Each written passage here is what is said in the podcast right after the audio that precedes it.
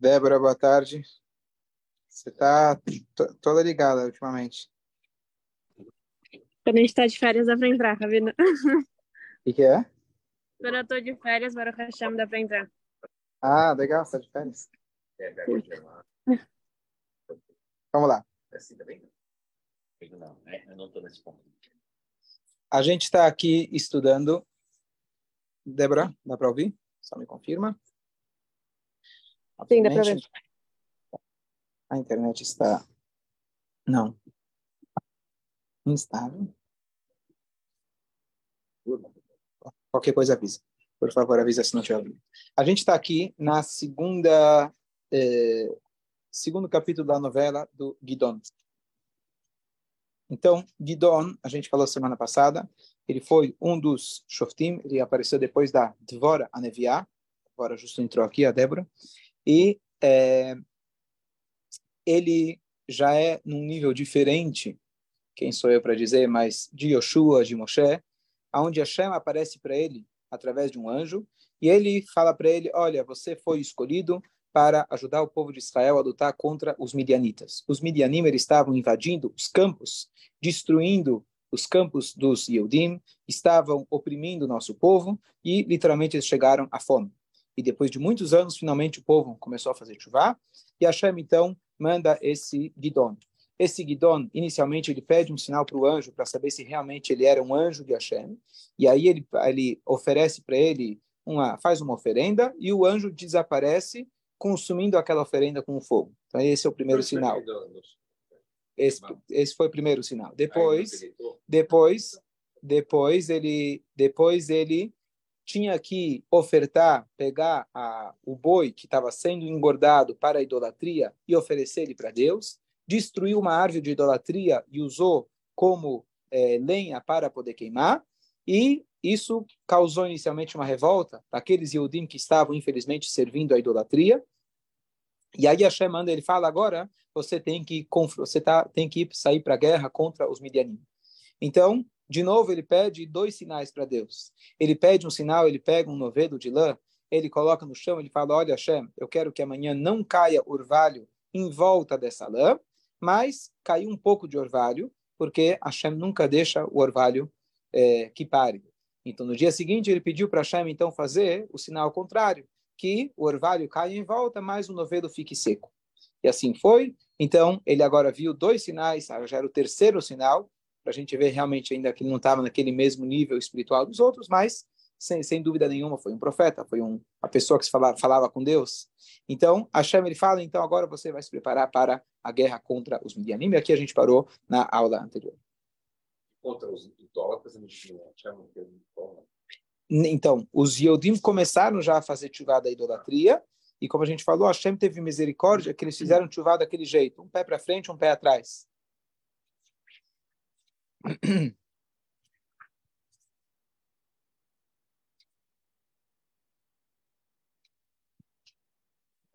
just in case. Eu, é, just in case. Deixa eu guardar aqui. É, que a gente falou hoje de manhã. Ok. Hum. Até hoje. dúvidas.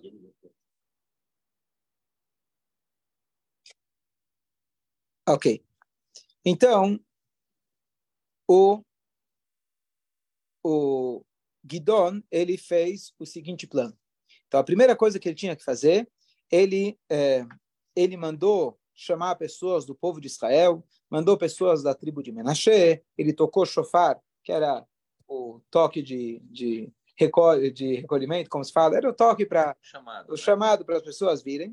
E ele fala: Olha, Hashem, por favor, nos ajude, como você falou, e vamos agora sair para a guerra. Ok? Eles então se juntam, o povo de Israel, e eles estavam perto então da Mahané, da do acampamento inimigo. E Hashem vira e fala para Gidon, tem muita gente aqui. Tem muita gente que veio para o exército. Eu quero que você avise as pessoas que aqueles que estão com medo podem voltar para casa. O que acontece? Na Torá, quando a Torá fala para a gente das guerras do povo de Israel, tem algumas situações que a pessoa pode voltar para casa e sair da guerra. Quais são essas situações? Uma pessoa que acabou de casar, a pessoa, a pessoa que acabou de construir uma casa, a pessoa que plantou um vinhedo, ele pode voltar para casa. Tem uma quarta situação, pessoa que está com medo. Que medo? Ou que a pessoa está com medo da guerra, ou que a pessoa está com medo que a Hashem não vai proteger ela porque ela não tem mérito suficiente. Medo de pecados. E nossos sábios explicam que, na verdade, teoricamente, o cara que casou tem que ir para a guerra. Não precisa de você. Em Israel, infelizmente, você vê, o cara sai para a guerra, sai no meio da rupá, não tem. Então, ele deveria ir. Só que, para dar uma encoberta para aqueles que precisam voltar para casa por motivos de pecados, e para eles não ficarem envergonhados, então Hashem ele dá outros cenários que a pessoa volte para casa. Então Hashem abre mão dos seus soldados, para quê? Para que ninguém passe vergonha. Que tipo de pecado uma pessoa volta para casa? Na verdade, está escrito, são pecados pequenos. Até mesmo pecados pequenos. Depende do tipo da guerra. Tem tipos de guerra que não tem história. Então depende, tem vários detalhes de como, qual guerra que eles, as pessoas são isentas. Mas está escrito mesmo a pessoa que conversa entre a colocação do tefilim da mão e da cabeça, a pessoa, isso já é chamado algo grave que ele deveria voltar da guerra para casa. Porque a gente, quando coloca os filhinhos do braço, existe uma dúvida se é a mesma mitzvah, se é a mesma brachá. Não, são duas mitzvot. Mas se é a mesma brachá ou não é a mesma brachá, mas você não deve interromper quando você coloca o tefilim no braço para o tefilim na cabeça. Só de interromper já é algo suficiente para a pessoa voltar da guerra. Mas pode ser que a pessoa tenha coisas mais graves ainda. Então, para encobrir a pessoa, ele tem várias situações que a pessoa pode voltar para casa. Esse é o exemplo. Ele, tem medo que a Hashem vai proteger por ter errado. Isso, isso. Ele tem medo que a Hashem não vai proteger, porque ele sabe que quem faz a guerra é a Hashem. Então, para a pessoa ir para a guerra, como eu falei, não são todas as guerras, mas algumas delas, para a pessoa ir para a guerra, ele tinha que é, ele tinha que fazer, eventualmente fazer essas, essa, esse cálculo. É, mais uma coisa. É, queria ver só. Ele tinha, então, inicialmente 32 mil soldados. Depois desse anúncio, 22 foram embora. 22 mil? 22 mil. 22 mil. E a ideia, só queria complementar, que se uma pessoa casa, eventualmente você sabe que o cara casou. Tá, ele voltou para casa porque ele casou. Mas você não sabe se ele mudou de casa ou você não sabe se ele plantou um vinhedo, que é uma coisa que você faz no, no teu quintal. Então, 22 mil pessoas voltaram. Por que esse número tão grande? Porque vamos lembrar que o, o povo de Israel estava num momento histórico de degradação espiritual. Então, quando ele fala para eles, voltem para casa, quem está... Vamos sair para uma guerra. Já o número já é desproporcional. Vamos ver como, o número do, dos, dos inimigos. Então, já esses primeiros, pelo menos, foram sinceros, falaram, olha, para garantir, melhor voltar para casa. Tá bom. Hashem fala, ainda com esses 12, é, é, é, falei 22 mil voltaram para casa. Falei quantos voltaram? 20. Fim, é? Eram 32. 20, eram 32, voltaram então 22. votaram 22. Então tá certo, falei certo. Então 10 mil ficaram. Deus falou, tem muita gente aí. Tem muita gente. Leva eles todos à beira do rio. E fala para eles beberem água. Tá bom? Eles vão até o rio. Eles bebem água. Isso tudo através do não está escrito. Aí já não está escrito como que Hashem falou com Guidon. Foi através de um anjo, foi através de sonho, mas para o Guidon. Para o Guidon, ele era agora o comandante. E aí eles vão dar e bebem água. Na hora que eles vão beber água, você vai saber exatamente quem pode ir para a guerra, quem não pode ir para a guerra. Que acontece? Uns se dobraram, os, se agacharam, mas dobrando os joelhos, se mantendo eretos, pegavam a água e traziam a água até sua boca. Outros ficavam como se fossem engatinhando e colocavam a boca para pegar água. Ou eles se curvavam para, né, mesmo com a, ou não direto com a boca, mas pegar com a mão, mas logo colocar. O que, que isso muda? Então, a primeira coisa é uma questão de é, a gente deve trazer a comida para nós e não a gente se curvar para a comida. E ainda mais beber água como um camelo, como um cavalo, isso não é a posição adequada. Mas aqui tinha uma coisa muito mais curiosa. Aqui era um teste para quem fazia idolatria. Quem já estava acostumado a ajoelhar, esse era o costume, qual que é a intuição natural deles? Fala, bebe água. Ele vai usar a posição que ele está acostumado. Ele vai lá e se ajoelha, bebe água. Aquele que é tzadik, ele nunca se ajoelha, a não ser no Beit etc., ele nunca se ajoelha, nunca coloca os joelhos diretamente no chão. Então ele vai tomar o cuidado, ele vai beber água. E desses 10 mil, quantos sobraram? 3 mil sobraram. 300, desculpa. 300 soldados. 300 soldados. E 32 mil foi... Chegou em 300. Será que é daí que vem o filme?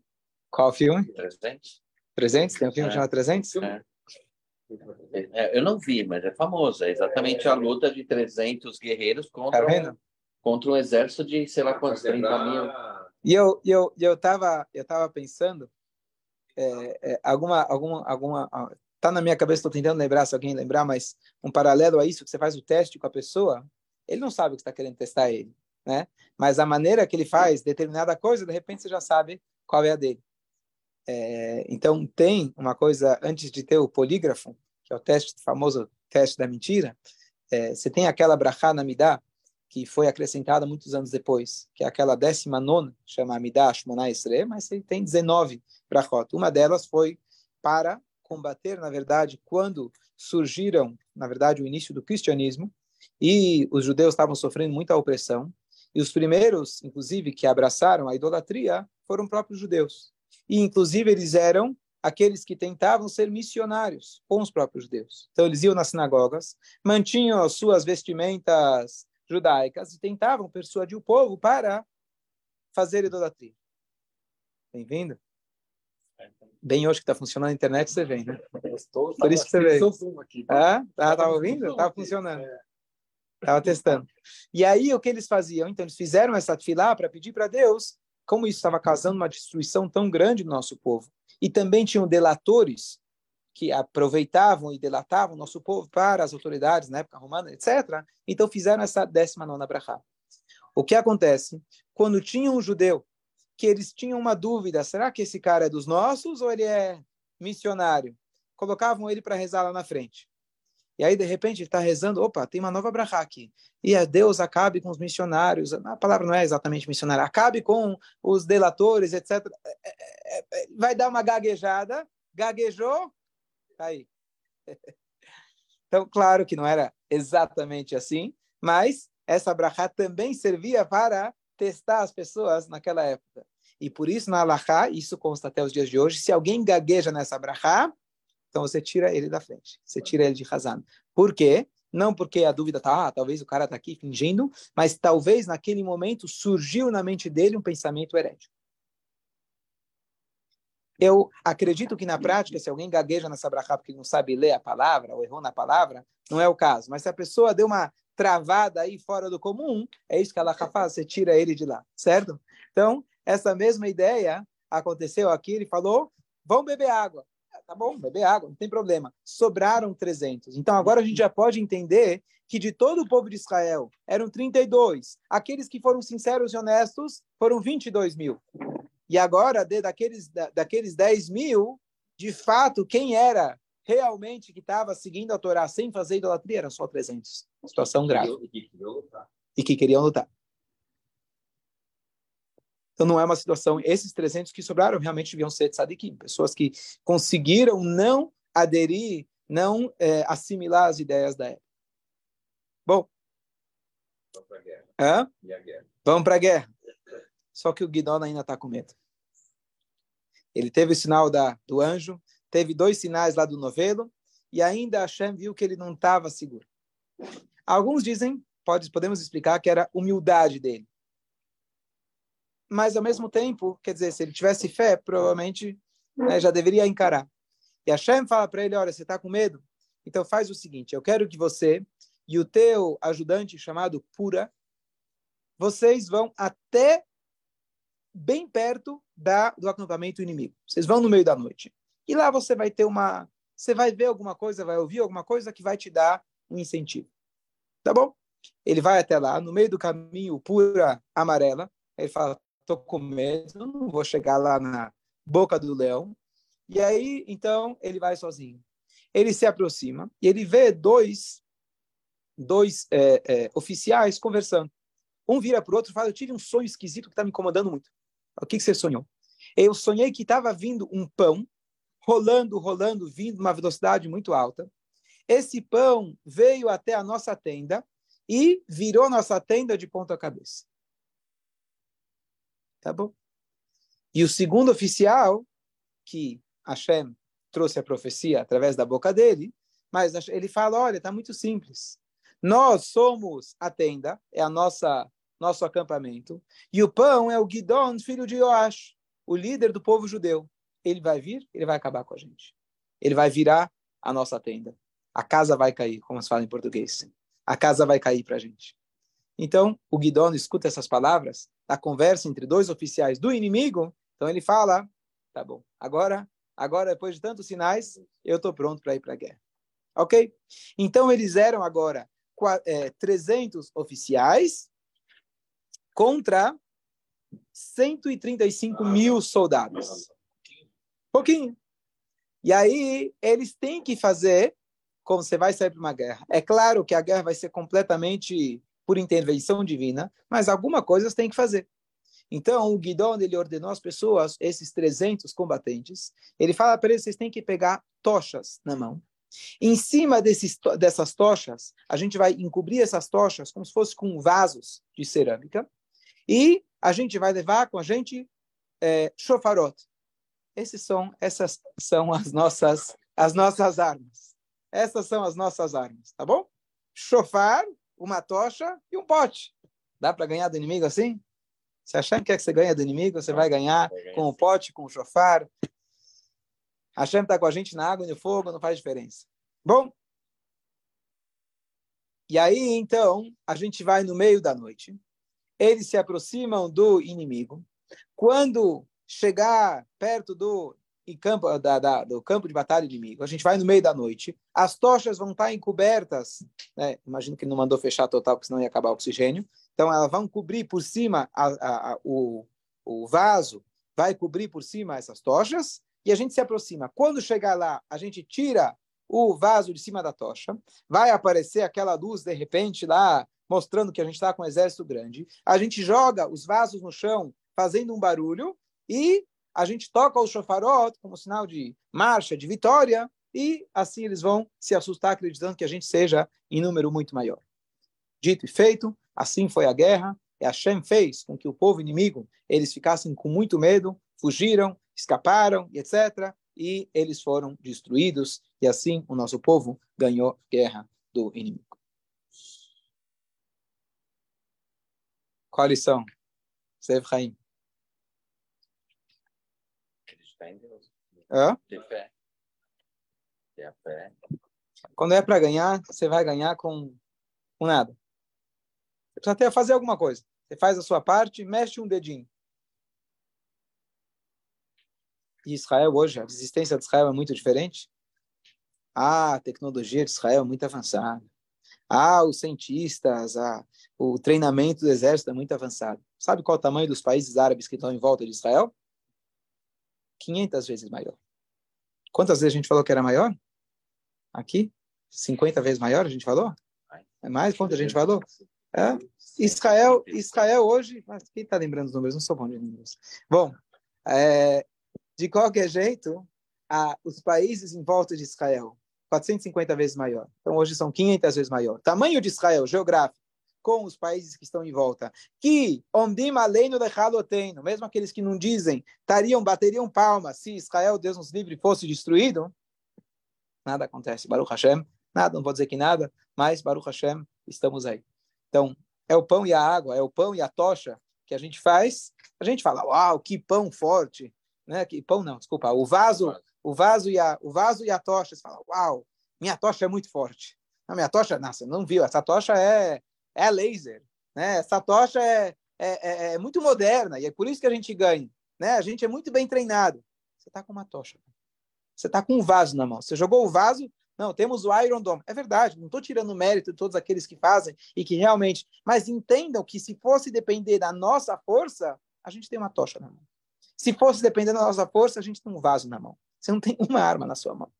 E hoje, Baruch Hashem, a gente produz a arma e vende tecnologia, etc., para todos os outros povos. E a gente não para para perceber como realmente a nossa existência continua sendo totalmente dependente de Hashem. E se você acha que nos Estados Unidos ou qualquer outro lugar do mundo também, ah, porque os povos não, não mexem com a gente? Também porque Hashem está nos protegendo. Porque quando surge a oportunidade, infelizmente, uma onda de antissemitismo, todo mundo aproveita, ou grande parte, vamos em cima do povo judeu, por que não?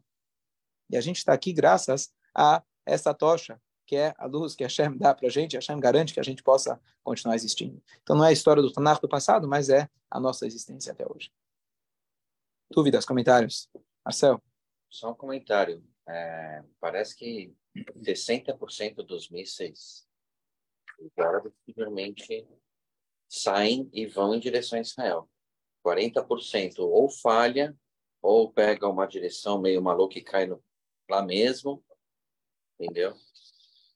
Essa Essas semana coisas... mesmo, Hamas mandou para reeditar, mandou acho que 100, digamos assim, metade